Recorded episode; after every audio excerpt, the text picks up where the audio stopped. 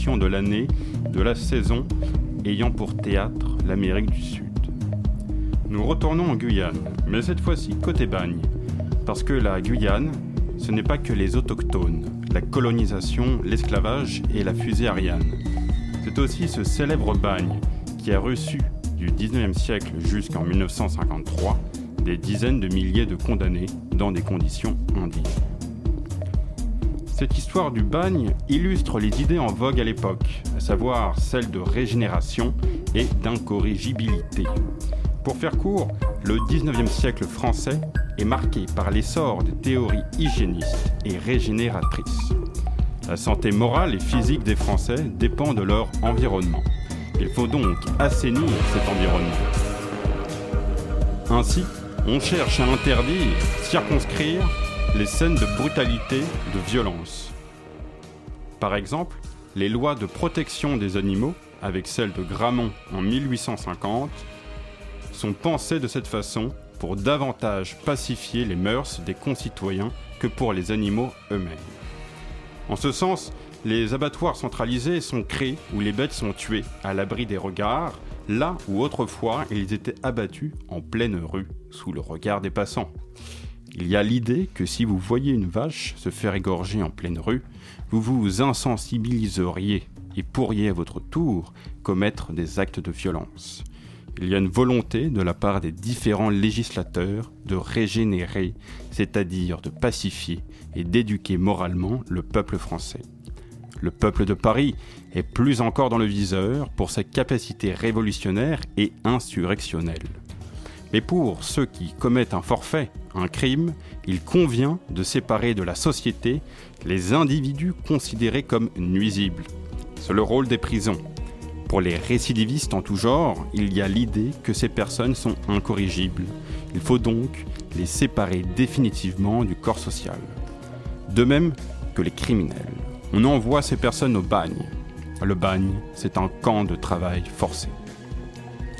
Nous allons essayer de comprendre comment ce projet d'utiliser la Guyane comme terre de relégation pour les condamnés jugés les plus dangereux a-t-il vu le jour au XIXe siècle. Selon quelles modalités et comment cela a-t-il participé de l'entreprise coloniale? Quelles étaient les relations avec les populations locales et quelle était la vie des bagnards? Ce sont toutes ces questions que nous allons tenter d'aborder ce jeudi 3 juin 2021 avec comme invité Jean-Lucien Sanchez.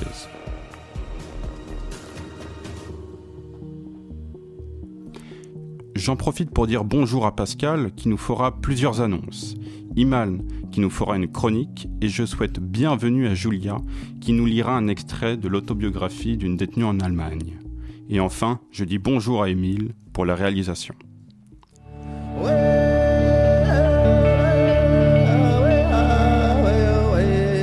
Voix du crépuscule, anthropologie du Paris cosmopolite. Pascal, tu as une première annonce à nous faire.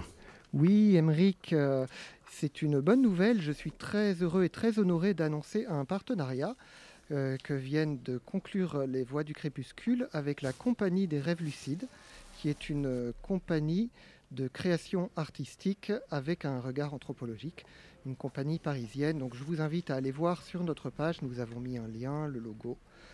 Euh, et j'espère que nous pourrons relayer euh, des publications de leur part et qu'on pourra même étendre euh, ce partenariat plus tard.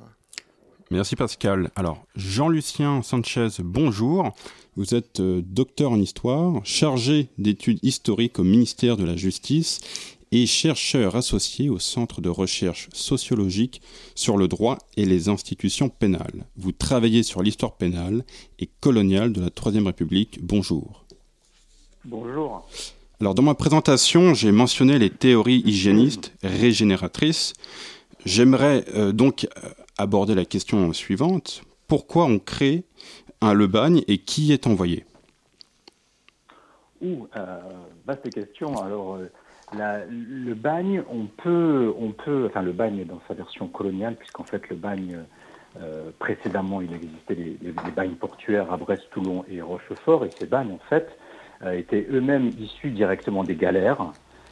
lorsqu'elles ont été désarmées en 1748, eh bien, en fait, les bails, les galères et les galériens sont restés dans les arsenaux, notamment à Brest, Toulon et Rochefort. Et puis on décide, à partir du Second Empire, en 1852 précisément, eh bien que euh, ces bails n'ont plus véritablement d'utilité économique. Au contraire, hein, ils provoquent une certaine concurrence avec enfin, la, la, main-d'œuvre de, la churme euh, des bagnards provoque une concurrence avec les ouvriers libres. Et on décide donc que eh bien, la main-d'œuvre des, bagnards serait beaucoup mieux utilisée dans l'effort de colonisation hein, de l'Empire français. Et donc en 1852 et officiellement en 1854, 1854 euh, pardon, avec la loi euh, sur l'exécution de la peine des travaux forcés du 24 mai 1854, on décide que euh, la peine des travaux forcés serait désormais, euh, sera désormais hors de métropole, effectuée donc sur le sol de la Guyane. Voilà. Et c'est là l'ouverture, si vous voulez, officielle, voilà, du bagne, du bagne de Guyane. D'accord. Alors, vous parlez de reléguer et de transporter. Est-ce que vous pouvez expliquer la différence à nos éditeurs qui n'ont sûrement pas entendu d'ailleurs ces termes? Oui. Oui, effectivement, il y, avait, euh, il, y avait, il y avait deux principales catégories, trois même, hein, puisqu'il y a aussi les déportés pour des motifs politiques.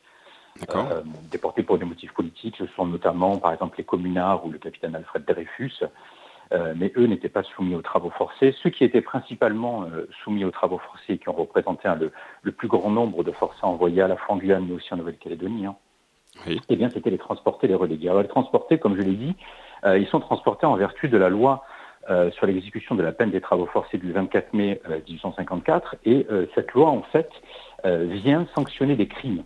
Hein. dans l'échelle des peines, si vous voulez, au niveau des motifs criminels, existait donc la peine de mort, suivait ensuite immédiatement la peine des travaux forcés à perpétuité, la peine des travaux forcés à temps et la réclusion.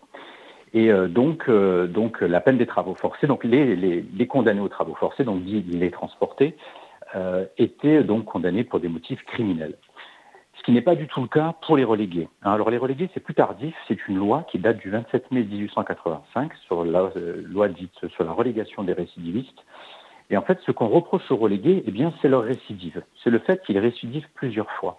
Alors peu importe que ce soit euh, de, grands crimes ou de petits délits, l'important, c'est qu'il récidive. Et donc, en quelque sorte, le législateur de l'époque, ainsi que les juristes hein, ou les statisticiens qui analysaient euh, les chiffres du compte, euh, général de l'administration de la justice criminelle, qui montraient une hausse exponentielle depuis la deuxième moitié du XIXe siècle de la, récidive délinquante, dû essentiellement à l'introduction des, des, casiers judiciaires qui permettent de mieux enregistrer euh, cette récidive à partir de 1851. Et donc, on, on, finit par croire, à la fin du XIXe siècle, qu'il y a un phénomène d'incorrigibilité. C'est-à-dire que euh, ces délinquants récidivistes qui ne cessent pas de rentrer et de sortir de prison, mais en quelque sorte, la prison, c'est-à-dire la pénalité classique, en quelque sorte, l'emprisonnement n'est plus d'aucune efficacité pour s'assurer d'eux. Euh, ils ont un caractère donc incorrigible, donc on décide de s'en débarrasser en les éloignant, en les envoyant au bagne de Guyane, au même titre que les transportés. Alors ils ont un régime euh, euh, qui les distinguera hein, de, de, ces transportés. Néanmoins, ils vont se retrouver eux aussi condamnés à une peine de travaux forcés effectuée dans un pénitencier. Alors qu'à l'origine, ce sont de simples délinquants. La, grande majorité d'entre eux sont de simples délinquants multirécidivistes. Il faut savoir que l'essentiel des relégués envoyés en Guyane euh, le, principal euh, délit qui leur est reproché est celui de vol simple. Suit ensuite le, délit de vagabondage spécial et le délit d'escroquerie. Donc vous voyez, on est avec les transporteurs, on a des condamnés par des cours d'assises pour des crimes, tandis que pour les relégués, on a des condamnations pour des délits par des tribunaux correctionnels. Donc on n'est vraiment, euh, on vraiment pas du tout dans la même catégorie d'infraction. Néanmoins, on a un résultat, euh, un résultat assez similaire quant à son traitement. D'accord. Et effectivement, vous dites qu'on envoie au, bagne, mais d'abord en ayant euh, purgé sa peine sur, euh, dans le territoire où on se trouve. Exactement. C'est-à-dire que le relégué est condamné. Si vous voulez, la relégation, c'est une peine secondaire. C'est une, une, peine qui est un petit peu compliquée. C'est une peine secondaire qui s'ajoute à une peine principale. C'est-à-dire que l'individu va être, ce qui va emporter la relégation, sa relégation, c'est une combinaison de peines qui est prévue à l'article 4 de la loi, qui est un quantum, enfin, qui fixe un certain nombre d'infractions, des combinaisons, parmi lesquelles euh, quatre délits euh, à plus de trois mois de prison ferme. Eh bien, si un individu se présente devant un magistrat, par exemple, qu'il a sur son casier judiciaire trois délits, à plus de trois mois de prison ferme, si le magistrat le condamne à nouveau à un délit à plus de, enfin pour un délit à plus de trois mois de prison ferme, eh bien, il a l'obligation concurremment de prononcer sa relégation. C'est-à-dire que l'individu va devoir d'abord purger sa peine de prison sur le sol de la métropole ou de sa colonie d'origine. Hein, je pense notamment aux Algériens, puisque beaucoup d'Algériens hein, ont, aussi été condamnés à la relégation en Guyane. Et, et, ensuite, ce n'est qu'à l'issue de, une fois qu'ils ont purgé leur peine principale dans un pénitencier français, qu'ils sont envoyés en Guyane. Et, là, là, leur relégation en fait se traduit par un internement à perpétuité sur le sol de la colonie. Donc il n'y a, plus de retour possible. D'accord. Plus de retour possible. Alors, l'article 6 de la loi prévoit qu'effectivement, au bout de. Enfin, pas l'article 6, je ne sais plus exactement les termes, enfin, en tout cas, la loi prévoit un, semblant d'échappatoire, c'est-à-dire que si le relégué, au bout de six ans de présence de la colonie, euh, si le relégué en fait la demande auprès du tribunal correctionnel local, et que le, procureur donc accepte, il peut être relevé de la relégation. Mais euh, le procureur peut refuser, hein, bien évidemment. C'est-à-dire que ce n'est pas un droit, c'est pas acquis. C'est-à-dire que c'est une peine qui n'a pas de fin, qui n'a pas de terme, puisque c'est un internement. c'est voilà, c'est énoncé comme tel. Alors que le transporter, c'est très différent. Bien qu'il soit condamné euh, pour un motif criminel par une cour d'assises, la transportation, la, la peine des travaux forcés peut être à temps. C'est-à-dire que, par exemple, un transporté qui est condamné à 5 ans de travaux forcés, lorsqu'il arrive sur le sol de la colonie, à, l'expiration de sa peine, donc au bout de ces cinq ans, il est tenu de rester sur le sol de la colonie cinq ans supplémentaires, ça s'appelle le doublage, hein, c'est une astreinte à résidence, et au bout donc de ces dix ans de présence effective sur le sol de la Guyane, il avait la possibilité, s'il en avait les moyens bien sûr, eh bien de rentrer euh, en métropole dans sa colonie d'origine. Euh, pas le relégué. Hein. Le relégué, euh, ben, tout tenait justement à cette décision du tribunal correctionnel local qui pouvait souverainement décider oui ou non euh, du maintien ou du départ voilà, du relégué. Donc les, relégués sont considérés comme des incorrigibles. Alors justement, ce qui nous amène à la, question, c'est qu'est-ce que les futurs forçats, donc relégués ou transportés, s'imaginent en partant vers la Guyane? Et qu'est-ce qu'ils y découvrent du coup? Ben, Oui, alors, beaucoup en fait nourrissent euh, un espoir un peu, invraisemblable par rapport au bagne. Ben, parce que souvent, ben, ce sont des individus qui, lorsqu'ils sont condamnés, se retrouvent, alors pour les, euh, pour certains dans les maisons centrales, pour d'autres euh, dans des grandes maisons d'arrêt type Fresnes, où, euh, effectivement le, régime est, très dur. Hein. Le, régime des maisons centrales, c'est un régime de silence absolu à l'époque. on a très peu de distractions, faut avoir aucune d'ailleurs, et le travail est obligatoire. Donc, si vous voulez, quand on se retrouve dans une cellule euh, voilà, enfermé entre quatre murs, etc. Le bagne, ça représente un véritable échappatoire, paradoxalement. C'est-à-dire que la possibilité, au moins offerte à ces hommes déjà, de changer de climat, de se retrouver sous des cieux euh, différents, et avec, bien sûr, à la clé, euh, ben, une espèce d'espoir qui, qui nourrisse par rapport à l'évasion, bien sûr, parce que voilà, il y a toujours, il y a toujours cette possibilité, alors que l'évasion est très difficile. Hein, S'évader d'une maison centrale en, France métropolitaine à l'époque, c'était, ou, même en Algérie, c'était vraiment très compliqué. Ce n'était pas le cas en Guyane. Hein. En Guyane, c'était plus simple. Alors, ce qui ne voulait pas dire que entre tenter son évasion et la réussir, il y a loin de, la coupe aux lèvres. Néanmoins, néanmoins, voilà, c'était toujours envisageable. Donc, c'est pour ça que beaucoup, en fait, oui, euh, espéraient le départ pour le bagne. Pourquoi? Bien, tout simplement parce que de toute façon, quitte euh, à purger une peine, autant la purger effectivement sur un territoire qui offrait euh, des possibilités. Il y, a, par exemple un cas un cas assez, euh, assez, assez édifiant, c'est Albert Londres, le, reporter Albert Londres, qui se rend euh, en Algérie, au bagne de, Biribi, au bagne militaire de Biribi. Mhm. Et là, il s'entretient avec des forçats militaires euh, qui sont condamnés donc voilà sur place et qui subissent un régime absolument absolument terrible. Et en fait, ces, militaires ben, provoquent provoquent voilà provoquent des des situations voilà, pour se faire condamner et partir au bagne de Guyane. Alors le directeur, en fait, quand il reçoit Albert Londres au cours de son reportage, il lui dit, écoutez, est-ce que vous pourriez leur parler, vous qui êtes allé au bagne, puisqu'Albert Londres a fait une enquête sur le bagne en 1923, le euh, bagne de Guyane, il leur dit, essayez de les dissuader, quoi. Expliquez-leur précisément ce que c'est que le bagne, voilà. Et donc il va les voir, donc on est en plein désert et tout, euh, ils sont, ils sont en train de travailler, et puis Albert Londres commence à leur expliquer ce que c'est que le bagne, pour les dissuader, etc. Puis d'un coup, il y en a un qui lui coupe la parole et qui lui dit, est-ce qu'on peut fumer au bagne? Et puis l'Irlande leur dit ben, oui, euh, enfin oui, normalement ils n'ont pas le droit, mais enfin bon, il y, a des, il y a des tolérances. Oui, il dit oui, on peut fumer au bagne, et puis il le coupe et dit ben, ça nous suffit. Voilà, rien que ça, ça nous suffit pour partir là-bas. On veut y aller. Parce que le, régime est tellement sévère euh, à Biribi qu'effectivement la Guyane représente pour eux euh, voilà, une sorte, une sorte d'Éden. D'échappatoire, ouais. D'accord. Pareil, hein, pareil pour les maisons centrales. D'ailleurs, il y, a, un reportage qui est, intéressant, qui est visible là actuellement sur euh, c'est Lina qui l'a mis en ligne, donc vous le trouvez facilement sur le site YouTube. C'est un 5 colonnes à la une, euh, intitulé intitulé, je crois que c'est Les Vieux Blancs.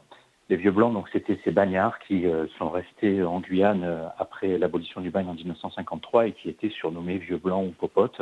Et donc c'est un reportage qui est tourné au bagne dans, dans, les années hein, qui ont suivi l'abolition du bagne un cinq colonnes à la une, et puis il y, a un, ben, y a un bagnard qui parle, qui a d'ailleurs qui, qui, est sur son, quasiment son lit mort, hein, qui est moribond, et qui dit, euh, qui dit clairement, qui, qui disait, mais pour nous, euh, pour nous, euh, l'abolition du, du, bagne, il dit c'est une bonne et une mauvaise chose. C'est une bonne chose, bien sûr, parce que voilà, le bagne c'était quand même quelque chose d'exorbitant, voilà. Il dit mais c'est une mauvaise chose aussi parce que nous, ça nous permettait d'échapper aux maisons centrales ouais, et d'effectuer notre peine au grand air, quoi. D'accord. Alors merci euh, Jean-Lucien Sanchez. Alors, si la prison était associée aux marginaux, des personnes célèbres y ont également séjourné pour des raisons pouvant apparaître de nos jours absurdes. Ce fut le cas du romancier d'origine irlandais Oscar Wilde, dont Iman va nous présenter l'expérience carcérale. We know not whether laws be right or whether laws be wrong. All we know who lie in jail is that the walls are strong, and each day is like a year, a year whose days are long. Ce sont là les vers du poème The Ballad of Reading Jail, écrit par Oscar Wilde en 1897, durant son exil en France, à Berneval-le-Grand. Deux ans auparavant eut lieu un procès théâtral et inique, l'opposant au père de son amant, le marquis de Queensbury, John Douglas. Ce dernier accusa Oscar Wilde d'entretenir une relation charnelle avec son fils, le jeune poète londonien Alfred Douglas. Faute de nier explicitement les accusations, le verdict du procès rendu fut une condamnation pour grande immoralité à deux ans fermes de travaux forcés dans les geôles de Reading. Oscar Wilde ne s'est pas beaucoup attardé sur ce passage de sa vie, sans doute le plus morne.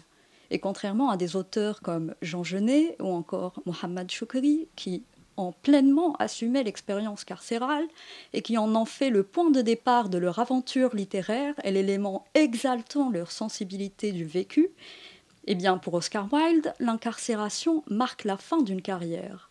Le bourgeois qu'il était n'a pu se remettre de cette nouvelle condition, vécue comme une déchéance sociale et affective. The Ballad of Reading Chair est donc l'épilogue de sa carrière littéraire, un épilogue dans lequel il daigne se confier et s'exposer à la première personne. Il le fait cependant au travers de ses co-détenus. Il nous fait entrer dans la poétique de leur quotidien lugubre et monotone, saccadé par les exécutions et la terreur. Wilde voulait donner une voix à ses co-détenus et les dépeindre autrement que comme des criminels froids, et brutes, mais comme des humains capables de raison, de remise en cause et d'émotion. Oscar Wilde va jusqu'à exprimer sa compassion pour un homme accusé de meurtre de sa femme, Charles Thomas Waldrich, et en faire le personnage central de son poème. Il le décrit d'ailleurs comme un personnage pensif qui accepte avec bravoure et sans le moindre regret son destin, à savoir la mort. La vie de Waldrich canalisera l'intérêt et l'attention de Wilde, sans doute pour se soustraire à lui-même, à son ego. Il faut rappeler que le pénitencier anglais ne tolérait pas le contact entre les détenus, afin de permettre à chacun de méditer sur son crime. Le personnage de Waldrich semble donc combler la solitude de Wilde, et ce dernier laisse pleine place à son imagination pour décrire Waldrich ainsi que les faits liés à son drame. La privation de vie à laquelle est condamné ce Charles Waldrich, âgé à peine de 30 ans, permit à Wilde de relativiser quelque peu sa condition. Outre le poème, la mort est très présente dans la correspondance de Oscar Wilde. Il décrit la prison comme une cage où les autorités luttent pour maintenir les détenus en vie, jusqu'au jour de leur exécution, et ce malgré des conditions de vie déplorables.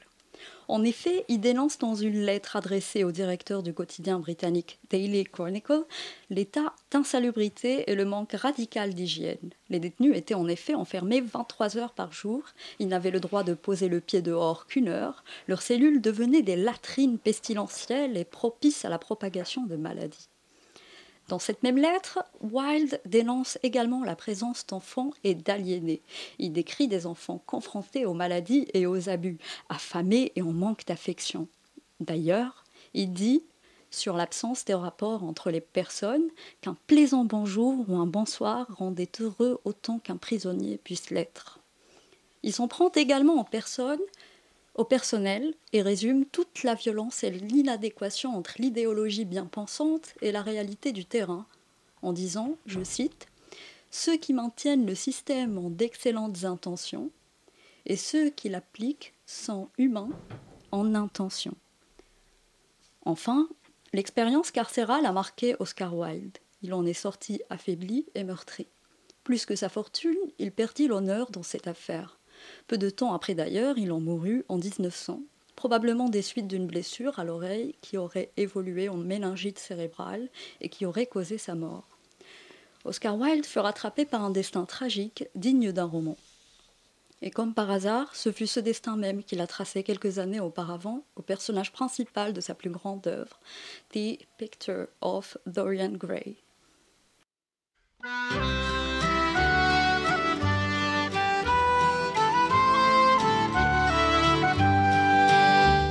Was born and raised in Boston, a place you all know well. Brought up by honest parents, the truth to you I'll tell. Brought up by honest parents and raised most tenderly till I became a sporting lad at the age of 23. My character was taken and I was sent to jail. My friends, they came and tried in vain to get me out on bail. The jury found me guilty, the clerk, he wrote it down judge, he passed the sentence. I was bound for Charlestown. They placed me on an eastbound train one cold December day. And every station we passed through, you could hear the people say, There goes the Boston burglar in cold chains he is bound. For one crime or another, he is bound for Charlestown.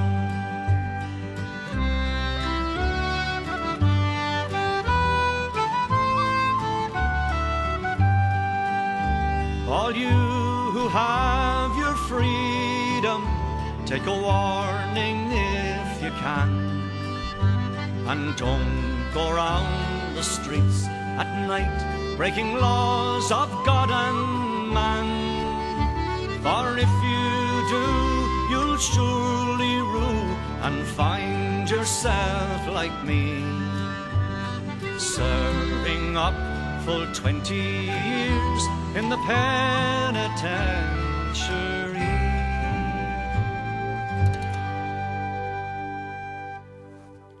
Alors, qu'est-ce que nous venons d'écouter, Pascal? The Boston Burglar, c'est un vieux chant irlandais qui, je crois, remonte au 19e siècle. Par contre, je ne sais pas dire l'interprète. C'est un fichier que j'avais récupéré sur mon disque dur il y a une dizaine d'années. Alors, amis auditeurs, amis auditrices, si vous savez, si vous connaissez cette version, écrivez-nous les voix du crépuscule tout collé at radiocampusparis.org. Merci Pascal. Jean-Lucien Sanchez, vous êtes avec nous sur les voies du crépuscule pour parler du bagne de Guyane. Jean-Lucien Sanchez, vous êtes avec nous sur les voies du crépuscule pour parler du bagne de Guyane. Oui. Vous mentionnez Le, salaire euh, des bagnards. Est-ce que vous pouvez nous expliquer un peu comment fonctionnent euh, un peu les tâches des bagnards et leur rémunération possible Alors effectivement, les, les relégués euh, se voyait octroyer donc un, pécule, mais un pécule qui n'était jamais suffisant, bien évidemment, pour couvrir euh, tous leurs besoins. Euh, en fait, l'organisation de la relégation et le travail à la relégation est assez distincte d'un statut à l'autre, puisqu'en fait la relégation, euh, elle reposait sur deux statuts. Elle reposait à la fois sur un statut de relégation collective ou de relégation individuelle. Alors ça, c'était décidé notamment, l'octroi de la relégation individuelle était décidé et octroyé aux seuls relégués qui, avant le départ pour le bagne, disposaient des moyens financiers suffisants pour pouvoir se prendre en charge sur le sol de la colonie. Hein. Encore une fois, la relégation, c'est une mesure d'internement. La peine principale est purgée sur le sol de la métropole, donc il n'y a aucune raison que le relégué, à son arrivée en Guyane, hein, puisqu'il a purgé sa peine principale, soit condamné à nouveau à une peine euh, effectuée dans un pénitencier. Alors ça, c'est dans l'idéal, bien évidemment. Les plupart des relégués, comme je l'ai dit, ce sont des délinquants multirécidivistes, coupables de délits de vol simple, de vagabondage, de bon voilà, ce sont des individus qui sont pauvres. Hein, et euh, c'est à ce titre qu'ils sont frappés de la relégation d'abord et avant tout. Donc, bien évidemment, ils ne disposent pas des moyens financiers pour se prendre en charge sur place. Donc, la relégation individuelle est octroyée à un très très faible volant d'entre eux. Et donc, la plupart de ces individus, eh bien, ils sont condamnés à la relégation collective. Ils sont classés, pardon, à la relégation collective. Alors, ça se traduit en quoi? Eh bien, puisque euh, n'ont pas les moyens financiers pour se prendre en charge, eh c'est l'État euh, qui doit leur assurer le livre et le couvert là-bas sur place. Mais en contrepartie, eh les relégués doivent travailler pour l'État, c'est-à-dire qu'ils doivent travailler pour l'administration pénitentiaire. Et ce régime eh bien, va se traduire, alors initialement dans les premiers temps d'implantation de la relégation donc, euh, sur le territoire pénitentiaire du Maroni, qui était une partie euh, euh, réservée donc, au, à l'application des peines de la relégation et de la transportation en Guyane, hein, puisque les relégués étaient vraiment isolés hein, sur ce territoire. En Guyane, ils n'avaient pas le droit, hein, au moins les relégués collectifs, n'avaient pas le droit évidemment ni de se mélanger ou transporter, ni de se mélanger avec la population civile libre, hein, qui demeurait, elle, plutôt sur la portion est hein, de, la, colonie, notamment à Cayenne et dans sa périphérie. Et donc les relégués étaient concentrés sur un camp qui s'appelle le camp de Saint-Jean-du-Maroni, qui se situait en amont de Saint-Laurent-du-Maroni, à environ 16 km, et euh, le, le, camp de la, la relégation, à, à l'origine, en fait, devait être un village de colons, hein, puisque c'était ça, en fait, la relégation euh, collective, ça devait être une sorte de, de, de, phase transitoire pour permettre aux relégués euh, d'amasser un peu d'argent, hein, grâce à ce pécule, hein, d'amasser un peu d'argent pour pouvoir disposer eh bien d'une certaine somme, il fallait atteindre jusqu'à la, enfin, au moins la somme de 100 francs, pour pouvoir bénéficier ensuite d'une concession et puis ensuite euh, le bénéfice donc de la relégation individuelle qui était en quelque sorte eh bien, la possibilité de pouvoir partir de Saint-Jean et de s'établir où il le souhaitait sur le territoire pénitentiaire du Maronien. Pour en sortir, il fallait une autorisation du gouverneur, elle était très difficile à obtenir. Et donc, ça, c'était euh, voilà le, le, le, projet initial. Sauf que euh, on s'est rendu compte que ce, ces modalités ne fonctionnaient absolument pas. Les relégués s'évadaient.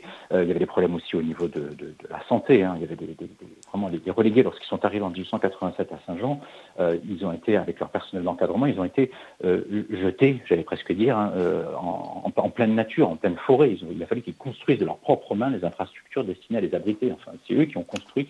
Donc leur propre prison leur propre prison. Alors au début, ils ont construit un village, etc., mais ça ne fonctionnait pas parce qu'effectivement, voilà, il n'y a pas de contrôle qui pouvait les, relégués s'évader, puis il y avait des épidémies, bon, il y avait beaucoup de problèmes.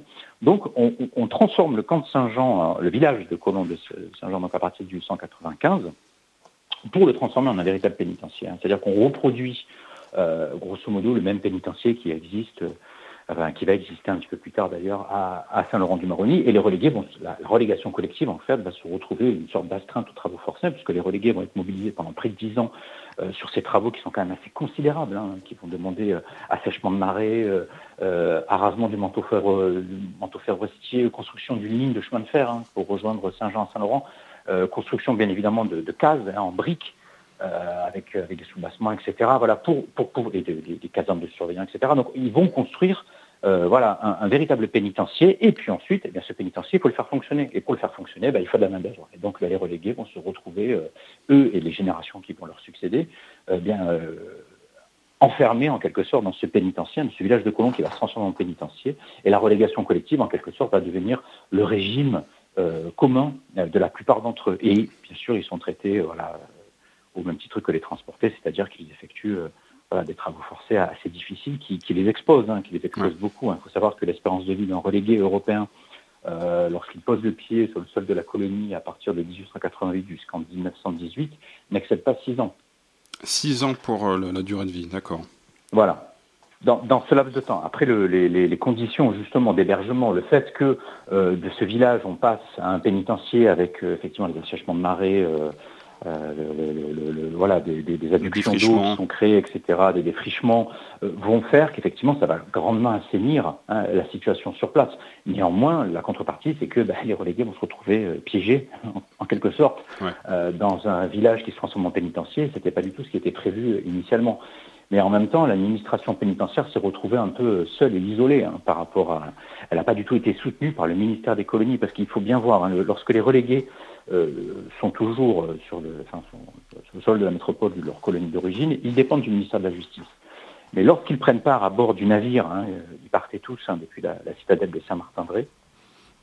Ils sont sous l'autorité d'un commandement, c'est ça? Alors, à partir de là, ils basculaient sous la souveraineté du ministère des colonies. Hein, c'est le ministère des colonies qui gérait les bagnes, hein, qui gérait le bagne de Guyane ainsi que celui de Nouvelle-Calédonie. Et donc, euh, le ministère des colonies ne va absolument pas donner les moyens hein, euh, financiers, euh, voilà, pour aider en fait les, les fonctionnaires locaux dans leur dans leurs tâches, dans l'établissement de la relégation, etc. Donc, ils vont se retrouver tout seuls. Donc, qu'est-ce qu'ils vont faire Bien évidemment, après avoir tenté péniblement de suivre à la lettre euh, les directives qui leur étaient transmises de Paris, euh, selon laquelle il fallait construire un village de colons au milieu de la brousse, avec des individus qui, bien évidemment, n'avaient absolument aucune connaissance agricole. Dans les constructions, etc. Euh, ben, très vite, en fait, ben, voilà, ils vont, ils vont construire effectivement, ils vont tout transformer. Alors, il y a, un ingénieur hein, qui vient sur place, qui s'appelle l'ingénieur Fontanet, qui va avoir une importance capitale hein, dans l'aménagement du, territoire pénitentiaire du Maroni, parce que c'est lui, en fait, hein, il va mettre un terme, en fait, à toutes ces expériences parce qu'il y avait un peu le même type d'expérience aussi qui était conduit avec, euh, avec les transportés de Saint-Laurent-du-Maroni, avec ce, cette première phase, on va dire, de, la colonisation pénale qui reposait essentiellement sur l'octroi de concessions, euh, l'aménagement de centres concessionnels avec l'idée de voilà d'établir des villages parce que l'enjeu en fait de la colonisation pénitentiaire que ce soit pour la relégation ou la transportation c'était vraiment de permettre à ces hommes ainsi qu'à ces femmes parce qu'il y a aussi des femmes reléguées qui ont été 509 euh, hein, qui ont été envoyées en Guyane euh, c'était de leur permettre, eh bien, à l'issue de leur peine, de pouvoir s'établir sur place et de devenir colons. Hein, c'est vraiment le modèle australien, puisqu'on parlait de cette chanson, cette belle baladie irlandaise là, que, qu'on a entendue euh, précédemment, euh, et ainsi que la très belle chronique d'ailleurs que, que j'ai vraiment beaucoup appréciée justement sur la question aussi euh, euh, du système euh, pénitentiaire anglais. Hein. Il faut savoir que les Anglais ont, précédé en fait les Français dans ce projet de colonisation pénitentiaire, puisque d'abord ils avaient commencé aux États-Unis hein, en envoyant leurs leur convicts, leurs condamnés, donc d'abord dans le Maryland et en Virginie, et ensuite, eh bien après la déclaration d'indépendance américaine, eh bien, c'est l'Australie hein, qui va recevoir les, bannières. Et le modèle australien, le modèle de colonisation pénitentiaire australien, c'est le modèle qui va inspirer la France. Hein. C'est ça l'objectif. L'objectif, c'est en Guyane puis en Nouvelle-Calédonie de, bah, de réitérer euh, cette expérience et de permettre à tous les réprouvés de la métropole eh bien, d'obtenir euh, une terre à faire fructifier, à s'installer, etc. Alors, vous nous indiquez qu'il y a aussi une hiérarchisation des tâches et euh, qui dépend en fait du, du commandement. Oui, euh, euh, bien sûr. Ah, alors, une fois que le, bon, le, relégué euh, il est à la relégation collective, alors il peut être exposé à différents types de travaux. Il y a ce qui s'appelle, dans le langage, j'allais dire un peu argotique du bagne, il y a les planques. Hein. C'est-à-dire qu'il y a le, le forçat pas de chance, c'est-à-dire celui qui, voilà, qui va être soumis aux travaux de culture, aux travaux forestiers. Hein. C'est les plus durs, c'est les travaux forestiers, hein. c'est la coupe du bois, puisque tout fonctionne au bois. Euh, à la relégation. Hein. C'est que des machines à vapeur, etc. Donc il faut du bois pour les fours, pour la boulangerie, les cuisines, etc. Donc euh, c'est voilà. Il y a une société qui se met en place. Et, euh, et, et, alors, tout va dépendre en fait de, votre classement. Alors, vous pouvez être classé bien évidemment dans ce type de travaux difficiles, etc. Et puis, vous pouvez avoir des planques. Alors, les planques, c'est quoi? Ben, C'est être infirmier, c'est être cuisinier, c'est être euh, à la cambuse du camp, euh, c'est euh, voilà, ce sont d'être aux écritures, c'est-à-dire les surveillants en fait étaient assistés par des relégués comptables hein, qui, qui, relevaient en fait un certain nombre de chiffres, etc. sur des sur des et tout et ce, type de position en fait ben, vous permettait de faire toutes sortes de trafics. Hein, quand vous étiez à la cuisine par exemple, vous pouvez trafiquer les denrées alimentaires. Quand vous étiez à l'hôpital, vous pouvez trafiquer sur les médicaments, etc. Et ou les rations, les revendre entre guillemets au marché noir, ça s'appelait la, la, débrouille, hein, pareil dans le du bagne, et la débrouille, ben, ça permettait à, beaucoup de relégués ben, de, gagner de l'argent, de gagner de l'argent pour ensuite le soir le dépenser en jouant au jeu, par exemple. Un jeu, célèbre, c'est le jeu de la Marseillaise. On, parie beaucoup d'argent à la Marseillaise dans les cases le soir. Euh, se payer aussi euh, le, les, services d'un prostitué, d'un jeune prostitué. Alors c'était le cas, notamment, ils étaient aussi surnommés euh, et les mômes monnayer leur charme, etc. Mais il faut de l'argent pour tout ça. Et cet argent, bien évidemment, ils ne le gagnent pas en travaillant pour l'administration pénitentiaire, parce que leur pécule est, est, vraiment risible, mais ils le gagnent, bien évidemment, en trafiquant. Par ailleurs, euh, Jean-Lucien, malheureusement, on ne peut pas aborder toutes les thématiques euh, présentes dans votre ouvrage et euh, qui viennent à l'esprit, mais nous voudrions nous attarder justement sur les relations et les rapports sentimentaux des uns aux autres et la sexualité qui s'opère dans les camps. Ben, la sexualité, c'est une, question très intéressante parce qu'effectivement, a,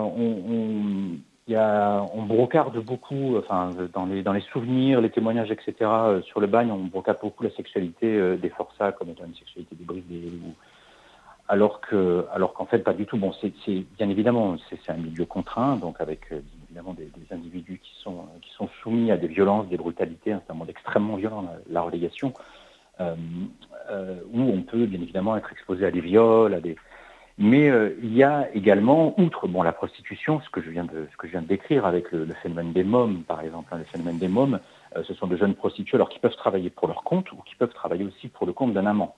Alors ça, c'est assez fréquent en fait. Hein, souvent, c'est euh, un proxénète. Voilà, une sorte de proxénète. Voilà, exactement, un proxénète qui travaille. Voilà, il travaille, il ramène de l'argent et le proxénète. Alors d'ailleurs, ça, c'est un des motifs principaux. un des motifs voilà, principaux pardon, de, de des, crimes commis à la relégation, ce sont essentiellement euh, des crimes euh, pour des motifs passionnels. Hein, c'est euh, voilà des, querelles entre amants, etc., qui se règlent à coups de couteau. Ça, c'est quand même assez fréquent. On le voit, il y a une rubrique dans les, rapports mensuels ou trimestriels de la relégation. Donc, ce sont des rapports qui sont rédigés par le commandant supérieur de la relégation et adressés au directeur de l'administration pénitentiaire. Il y a une rubrique fait saillant. Et parmi cette rubrique fait saillant, eh c'est inlassable. Hein. On voit toujours euh, soit des relégués blessés, soit des relégués tués, bien souvent euh, pour, euh, pour des motifs d'ordre d'ordre passionnel. Et alors il y, a, ça, mais il y a aussi des, des, couples sincères. C'est-à-dire quand j'entends par couple sincère, c'est-à-dire j'entends par des, voilà des, hommes qui, qui, qui, vivent en couple de manière régulière, avec un amour sincère, etc. Alors eux sont surnommés ménages. Euh, dans, dans l'argot on, parlait de ménage. Et le ménage, ça n'a rien à voir, bien évidemment, avec les mômes ou avec euh, euh, vraiment la, plupart des témoins, des, médecins ou qui ont écrit sur ces questions insistent beaucoup là-dessus. Hein. Vraiment, les ménages, c'est c'est la, la, stabilité en quelque sorte. Hein. C'est-à-dire que c'est vraiment des, des, des, des, forçats qui, en règle générale, voilà, nourrissent des sentiments l'un envers l'autre. Et en règle générale, l'administration pénitentiaire évite de séparer les ménages. Hein. Et Jean-Lucien, ces hommes. Voilà, la sociale. Donc euh, ces hommes euh, assumaient complètement leur euh, relation homosexuelle à un âge où il était difficile de le faire. On l'a vu dans la chronique comme pour Oscar Wilde. Oui. Oui, oui, parce que, parce que bien évidemment, à la relégation, les, les, surveillants, par exemple, les surveillants sont parfaitement informés du statut, j'allais presque dire matrimonial, des uns et des autres. C'est très bien qui est avec qui. et ne vont surtout pas séparer, par exemple, deux amants ça, si on fait ça, ou alors il faut vraiment que ce soit une punition, il faut vraiment que les, amants en question aient produit quelque chose de grave, et c'est une punition, c'est une réprimande. Hein, et, et, on tolère parfaitement euh, les, les, pratiques homosexuelles au bagne. Hein. Euh, voilà, quand je ne vais pas dire qu'on les encourage pas, parce qu'en fait, euh, ben voilà, la nuit, euh, dans les cases, les surveillants, les surveillants, en fait, les, présent, ouais. les, les, bagnards sont livrés à eux-mêmes. Et il est rare que les surveillants, voilà, effectuent des rondes dans les dans les bagnes, dans le dans les cases ou tout au moins la relégation, et en règle générale même ferme les yeux, ferme les yeux sur la pratique du jeu, ferme les yeux sur la pratique des pratiques homosexuelles, etc. Pourquoi? Encore une fois, pour euh, voilà, assurer la paix sociale et pour ne pas s'exposer à des réactions violentes de la part des forçats. Parce que, Donc euh, ça... Voilà, ils passent la journée, si vous voulez, entre guillemets, bien sûr, ils sont sous l'emprise du bagne, entre guillemets, de ces agents, et la nuit, la nuit, il y a une inversion, quoi. Il y a une inversion et l'administration pénitentiaire, entre guillemets, se retire euh, voilà, et, abandonne un peu de sa souveraineté euh, à, ces hommes. C'est étonnant parce que ça diffère avec la situation euh, actuelle des choses en détention, où les détenus justement n'assument pas du tout ce côté homosexuel une fois sortis de, des établissements pénitentiaires. Oui, oui alors les, bagnards, enfin les relégués, on le, le dit pas facilement. pareil, une fois qu'on est sorti, on, on, le, le dit plus. On le dit plus, excusez-moi, mais moi j'ai rarement vu, par exemple dans, tous les témoignages de, de, hein, que, j'ai pu lire, hein, que ce soit ceux de Belle Benoît, de Papillon, euh, voilà, ils décrivent bien sûr les, mœurs homosexuelles de, leurs camarades autour d'eux, mais eux, euh, jamais euh, n'évoquent cette question pour eux-mêmes. Alors peut-être n'ont-ils jamais, mais en tout cas, ils tiennent effectivement à, se conserver comme indemnes, etc. une question, une question de, virilité qui se joue, etc. Et puis il y a aussi cette dimension, c'est vrai, au bagne. et ça, c'est quelque chose qui est très très très prégnant aussi dans les rapports officiels sur cette question euh, voilà, que ce soit les médecins ou les surveillants, voilà, c'est que quand ils évoquent la question d'homosexualité, ils évoquent surtout la question du passif et de l'actif. Alors pour eux, c'est essentiel, c'est-à-dire que euh, le passif, euh, c'est clairement l'inverti. Hein, c'est celui qui, entre guillemets, reçoit, donc c'est c'est lui qui est considéré entre guillemets comme l'épouse. Hein. Souvent d'ailleurs c'est le terme qu'on emploie pour qualifier euh, le, coupable, le, le, passif, le bannière passif. C'est-à-dire que tandis que l'actif, l'actif est toujours euh, distingué comme euh, un être viril, un homme, vous voyez, et, eux-mêmes s'éprouvent comme tels. Hein. D'accord. Il n'y a, pas du tout de. Alors merci Jean-Lucien Sanchez, on, on, va y revenir juste après hein, parce que c'est extrêmement intéressant et nous reviendrons sur cette problématique-là. Julia, tu vas nous lire un extrait de l'autobiographie d'une détenue en Allemagne dans les années 60, je crois. C'est ça, Julia? Oui, Émeric, c'est un texte de Griselie d'Israël, extrait de Suis-je encore vivante, qui date de 1963. Les voix du crépuscule. Les voix du crépuscule. Les voix du crépuscule. Anthropologie et combat des peuples autochtones sur Radio Campus Paris. Munich, 2 avril 1963. Ces lignes seront-elles lues un jour? Je ne sais. Je suis en prison déjà six semaines.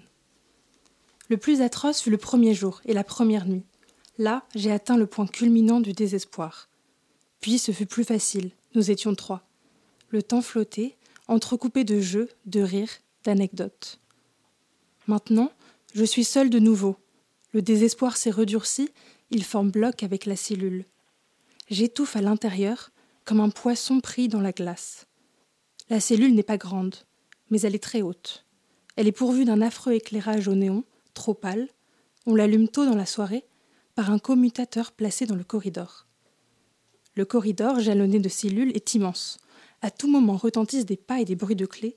On contrôle les serrures. Mais nous, les prisonnières, nous ne voyons presque personne. On est épie souvent, par un trou minuscule placé dans un carré de fer qu'on peut soulever sans bruit de l'extérieur. Ainsi ne se sent-on jamais tranquille, mais à la merci d'une observation continuelle. Dans la cellule à trois, nous étions trop serrés.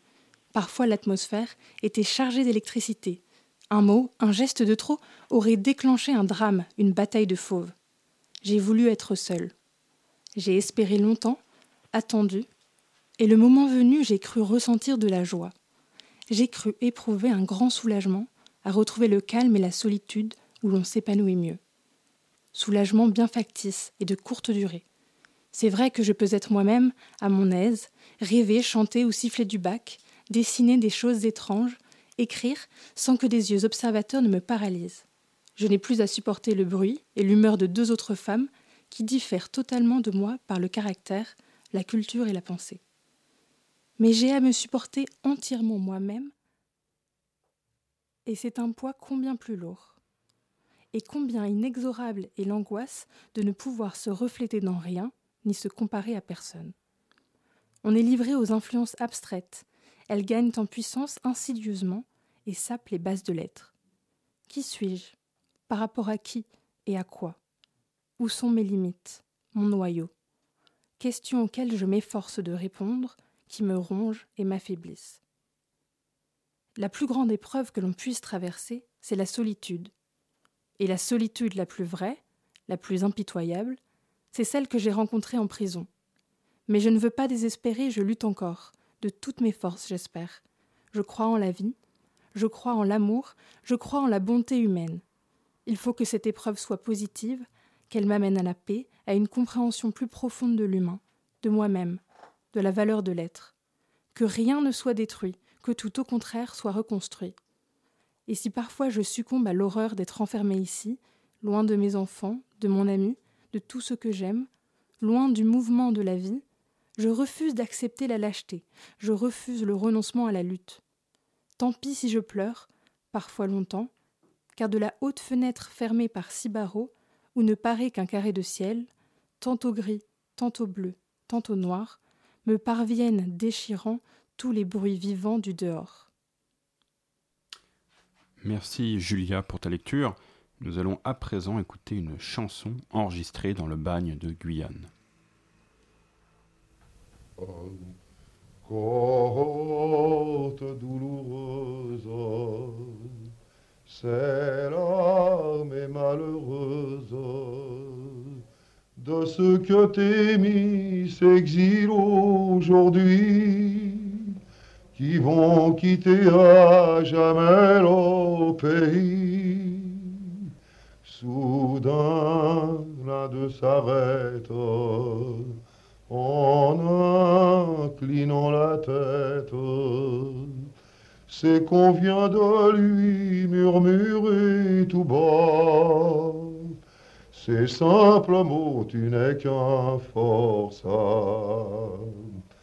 Là-bas, à la Guyane, dans la savane et les chantiers, Combien de pauvres airs dans la misère semblent expier des rires de folie,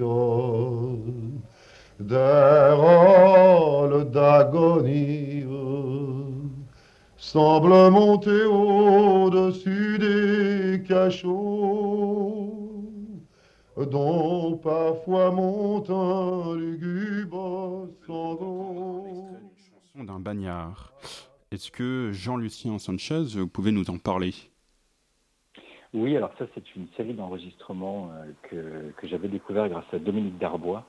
Dominique Darbois qui, qui était, puisqu'elle elle, est décédée il y a quelques années, qui était euh, photographe. Et euh, Dominique m'avait reçu chez elle puisqu'on avait, à l'époque, j'avais euh, participé à une exposition avec elle organisée au musée Balaguier de la Seine-sur-Mer. Le musée Balaguier euh, avait organisé euh, une exposition sur une série de photographies que Dominique Darbois avait réalisées au début des années 50 en Guyane. Elle était partie là-bas avec des journalistes, notamment pour y réaliser un reportage sur un Amérindien qui s'appelait Parana, qui va donner d'ailleurs toute une série d'ouvrages en fait à l'époque hein, qui étaient destinés aux enfants. un très bel ouvrage hein, qu'on trouve encore qu'on arrive à chiner euh, parfois chez les bouquinistes, donc Parana, le petit Indien. Et en même temps que donc euh, bah, ils, sont, allés voilà, en Guyane, ils ont traversé, donc euh, ils sont tombés sur les vestiges du bagne, hein, puisque le bagne venait de fermer. non, le, bagne n'était pas encore fermé parce qu'ils sont allés en 51, donc le bagne est officiellement fermé en 53. Donc il me semble qu'il y avait encore des forçats en cours d'activité, même si le régime n'avait plus rien à voir avec ce qu'il était auparavant, bien sûr. Et, donc, en se rendant à Saint-Laurent-du-Maroni, eh bien, Dominique m'avait raconté qu'elle avait rencontré voilà, des forçats euh, qu'il un petit peu, euh, voilà, qui était un peu ses anges gardiens, qui la suivait. Par exemple, elle m'a raconté qu'elle avait crevé une fois, que sa voiture avait crevé, et qu'immédiatement, euh, surgit de nulle part, euh, de libérer du bagne, voilà, s'était précipité pour l'aider. Et elle les avait pris en photo. Il y en avait un notamment qui, était, le corps recouvert de, tatouages de clown. C'était assez impressionnant. Donc voilà, le, musée Balaguer lui avait consacré une très belle exposition. Il y a un catalogue qui avait été édité. Et le journaliste donc qui, qui était avec elle, alors dont je n'ai malheureusement plus le nom, euh, eh bien, euh, a, effectué un enregistrement de chant de bagnard. Donc en fait, il, s'est rendu dans un, dans bistrot de la ville où il y avait des euh, qui était fréquenté par des par des bagnards, par des anciens bagnards, des libérés. Et donc, bah, ceux-ci se sont proposés de chanter des chansons du bagne. Donc, il y a toute une série de chansons, parmi lesquelles notamment une chanson assez célèbre qui s'appelle Le chant de Laura Pou, qui était certainement une des, des plus vieilles chansons du bagne. Hein. Et donc, c'est un témoignage ethnographique absolument essentiel hein, sur, sur, euh, sur, la, sur leurs conditions de vie. Mhm. Et sur leurs conditions de vie, parce que voilà, il raconte beaucoup de choses. Et ce, et ce, alors ça a donné lieu à un disque qui a été édité par, euh, pareil, hein, dans les années, euh, qui a été réédité dans les années 70 d'ailleurs, Et c'était Papillon raconte le bagne, c'est-à-dire qu'il y avait des chansons qui c'était entrecoupé voilà, de, la voix de Papillon, de Henri Charrière, qui racontait donc des anecdotes. nous, mettrons le, lien sur, sur le site de l'émission. Je crois qu'Iman, tu voulais interroger Jean-Lucien Sanchez sur une thématique qui t'intéressait. Alors oui, je reviens à la thématique du genre. Et tout d'abord, Jean-Lucien, que font les femmes au bagne? C'est une question qui me ah. taraude. Et comme pour une prison, les femmes étaient séparées des hommes ou pas? Oui. Et euh, du coup, est-ce que vous pouvez nous parler euh, de, des camps des femmes? Alors, les femmes, euh, effectivement, alors les transporter, les femmes transportées, les femmes condamnées aux travaux forcés avaient le choix. Elles avaient le choix d'effectuer leur peine soit en maison centrale, soit en Guyane ou en Nouvelle-Calédonie, selon que. Donc, elles avaient le choix, elles pouvaient choisir, mais pas les relégués. Les relégués étaient automatiquement condamnés à la relégation, qui a été condamné à la relégation, devaient partir en Guyane. Donc, euh, je vais parler essentiellement des relégués, donc il y en a eu 509 en tout. Et ces femmes, en fait, lorsqu'elles sont arrivées en Guyane, donc euh, on va dire qu'initialement, elles étaient destinées donc à rejoindre euh, les hommes dans ce fameux village hein, qui était projeté à Saint-Jean-du-Maroni. Et l'objectif, c'était ben, tout simplement qu'elles trouvent rapidement un époux. Ah oui, donc elles servaient de campagne principalement. Voilà. Et l'objectif, c'était vraiment, euh, voilà, c'est un objectif euh, démographique. Hein. L'enjeu, c'était de créer une colonie de peuplement en permettant effectivement à des couples de s'installer, euh, de procréer, voilà, et à des familles en fait de, prospérer avec une concession, etc. Donc c'était, mm. c'était un peu le, rêve initial, on va dire, qui s'est vite, bien sûr, fracassé sur la réalité, puisque en fait, ces femmes, au début, lorsqu'elles sont arrivées, elles étaient encadrées par des sœurs de l'œuvre de Saint Joseph de Cluny la congrégation de Saint-Joseph de Cluny, et ces sœurs, en fait, avaient déjà la charge euh, d'accueillir les femmes transportées. Les femmes transportées, et elles étaient euh, concentrées, notamment ces femmes, lorsqu'elles ne trouvaient pas de mari, ou le temps qu'un mari vienne les réclamer, eh bien, elles étaient consacrées dans un, couvent. Alors, c'était le, nom officiel qui était...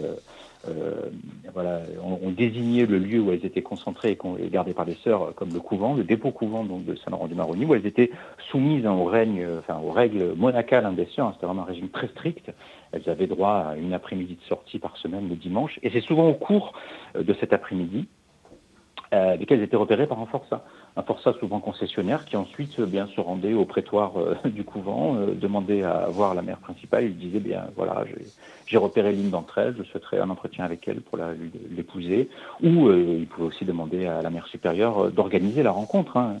Et la mère supérieure organisait la rencontre. Et puis si ça fonctionnait, ben voilà, le mariage était enregistré. Puis la, l'épouse pouvait enfin sortir du dépôt couvent. Pour ces femmes, c'était souvent la, seule possibilité hein, d'échapper au, régime du dépôt couvent, puisque lorsque les relégués sont arrivés à Saint-Jean, euh, eh bien la, sœur, donc il y, a, un courrier comme ça qui, est, assez, qui est assez impressionnant où la, sœur raconte son arrivée à Saint-Jean-du-Maroni, donc en 1888, je crois, ou 89, donc, et elle rencontre le commandant suprême de la relégation, elle lui dit, bon voilà, je, vais venir avec, mes femmes, entre guillemets, puisque c'est elle qui a la, la, garde, hein, qui a sur la garde, elle dit, mais qu'est-ce, que, qu'est-ce qui va leur arriver ici, comment ça va se passer, etc. Ben, le, commandant leur dit, bah, écoutez, j'en sais trop rien, déjà il avait pas mal de pas mal de, problèmes à régler avec les hommes. Il a dit, ben, de toute façon, elles vont venir et puis elles feront un peu ce qu'elles voudront. Euh, elles se marieront euh, avec qui bon leur semblera. Et euh, je ne vais pas m'initier dans ces affaires-là. Donc, bien sûr, la sœur ne le voit pas de, n'entend pas de cette oreille. Elle, elle se, elle s'inscrit en, voilà, en faux contre, elle, s'érige hein, littéralement contre, contre ce scénario et elle dit jamais de la vie. Euh, moi, si ça se passe comme ça, j'abandonne euh, l'œuvre, j'abandonne, je n'encadre plus ces femmes, etc. Donc elle menace de démissionner. Donc euh, le gouverneur lui donne raison, et le directeur de l'administration pénitentiaire aussi, puisqu'elle dit, nous, ce qu'on veut, c'est que ces femmes restent à Saint-Laurent-du-Maroni, dans le couvent, et qu'on les garde sous notre, sous notre gouverne. Quoi. Et c'est ce qui va se passer. Et donc ces femmes, en fait, au lieu, bien, effectivement, de se retrouver dans le village hein, de Saint-Jean-du-Maroni, libre, entre guillemets, de leurs faits et gestes, puisque eh bien, elles vont se retrouver euh, incarcérées euh, voilà, dans le, couvent de Saint-Jean-du-Maroni, et ce jusqu'au début, euh, jusqu'en 1905, puisque la, décision est prise à partir de 1904 de ne plus envoyer de femmes donc, en Guyane, puisque c'est un échec cinglant. Et le couvent fermera officiellement quelques années plus tard, au, je crois c'était au début des années 20, 1922 ou 1900. Voilà. D'accord, bah merci beaucoup euh, Julien Sanchez pour toutes ces précisions. Nous n'avons malheureusement pas le temps hein, d'étudier toutes les thématiques euh, qui sont euh, présentes dans votre livre et qui pourraient nous interroger tous. C'est pour ça que j'invite les, auditeurs à lire vos ouvrages sur cette passionnante thématique qui est sur le bagne. Pascal, merci beaucoup. Bah oui, bah merci beaucoup et merci à toute l'équipe. Pascal, je crois que tu as quelque chose à nous dire.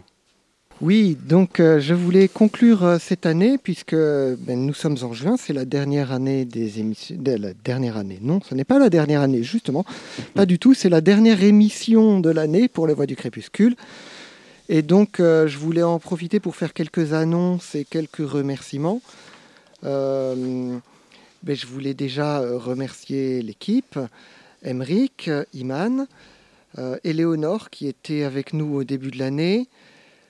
Carlos et Julia qui viennent de nous rejoindre. Donc, euh, et aujourd'hui d'ailleurs c'était le baptême du direct euh, pour euh, Iman et Julia à la fois.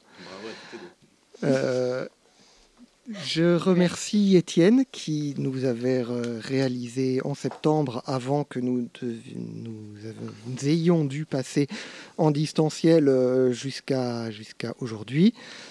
Euh, et je remercie Émile qui est à la réalisation ce soir avec moi. Merci il, à toi Pascal. Il est bientôt 21h euh, sur Radio Campus Paris, mais avant de passer euh, à l'émission suivante, avant de passer à MapMonde, je fais quelques, quelques annonces. déjà pour rementionner notre nouveau partenariat avec la Compagnie des Rêves Lucides. Donc n'hésitez pas à aller sur euh, la page de notre émission et vous verrez euh, les informations.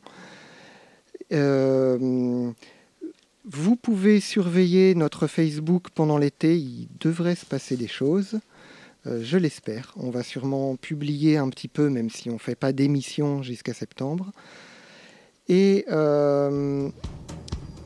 vous pouvez nous écrire euh, les voix du crépuscule tout collé radiocampusparis.org.